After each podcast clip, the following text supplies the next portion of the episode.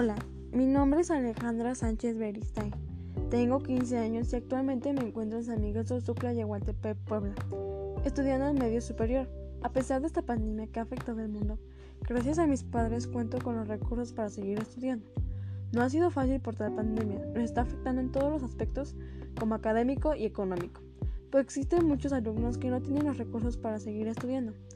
En la actualidad, seguir estudiando es conectarse en línea de diversos dispositivos tecnológicos, teléfonos, tabletas, computadoras, etc.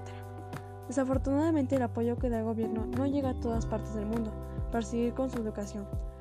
Por otro lado, también hay algunos que se desertan por tener una meta bien definida y les causa grandes conflictos, como no adquirir nuevos conocimientos y no poder desarrollar competencias y herramientas. Para solucionar problemáticas se les presentará en el futuro a dichos alumnos. También es importante mencionar que a muchos estudiantes se les dificulta aprender, pues no todos aprendemos de la misma forma, ya que no es lo mismo que las clases presenciales. Muchos jóvenes han decidido abandonar el estudio, pues no cuentan con los medios de Internet y algunos no cuentan con la motivación y el interés.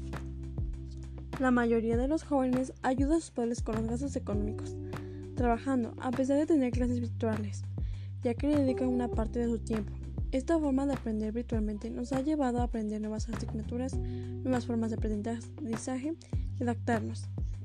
En esta nueva etapa debemos tener mucha paciencia, pues no es lo mismo aprender presencialmente y resolver las dudas en preparatoria. Si llegas a reprobar una materia, debes pagarle el presentar extraordinario.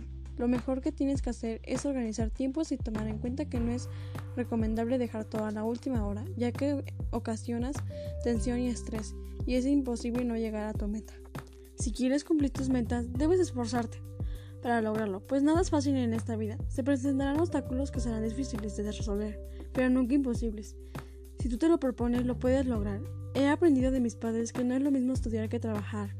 Al estudiar estás sentado en un salón de clases poniendo atención a lo que se te explica, integrando trabajos, tareas, proyectos y dedicándote al estudio.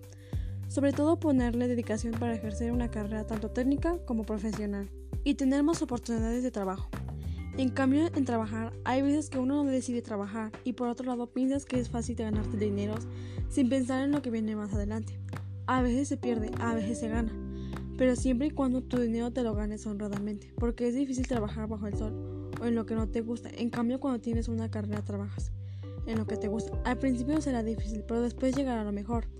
Así que he decidido estudiar una carrera para ayudar a mis padres, pues ellos me han apoyado siempre para tener estudios, porque hemos hecho todo lo posible para ayudar a mis hermanas que están en la etapa de la universidad, y son tres. Y sé lo que se siente esforzarse por lo que tienes y por lo que quieres.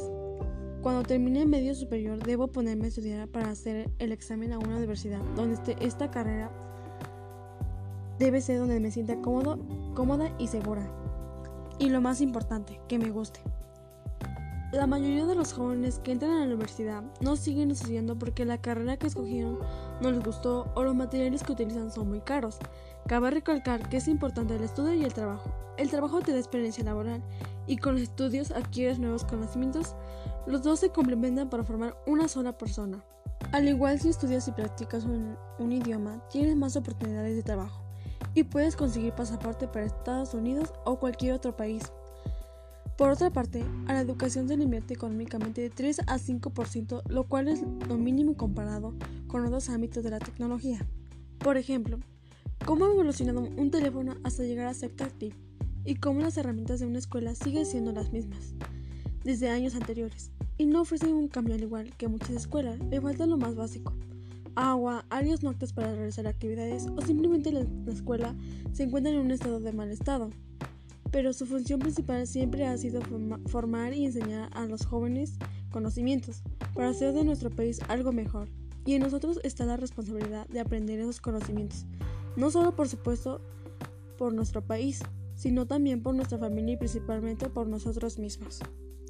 Para poder cumplir nuestras metas es necesario tener en cuenta factores como la economía. Sin embargo, esto no quiere decir que no podamos lograr tener una carrera profesional. En México hay jóvenes que trabajan y estudian al mismo tiempo. Aproximadamente hay 3.2 millones de jóvenes que trabajan para poder sostener, sus estudios. De igual manera, se tiene que tomar en cuenta la calidad de los docentes, de cómo imparten sus conocimientos hacia los alumnos.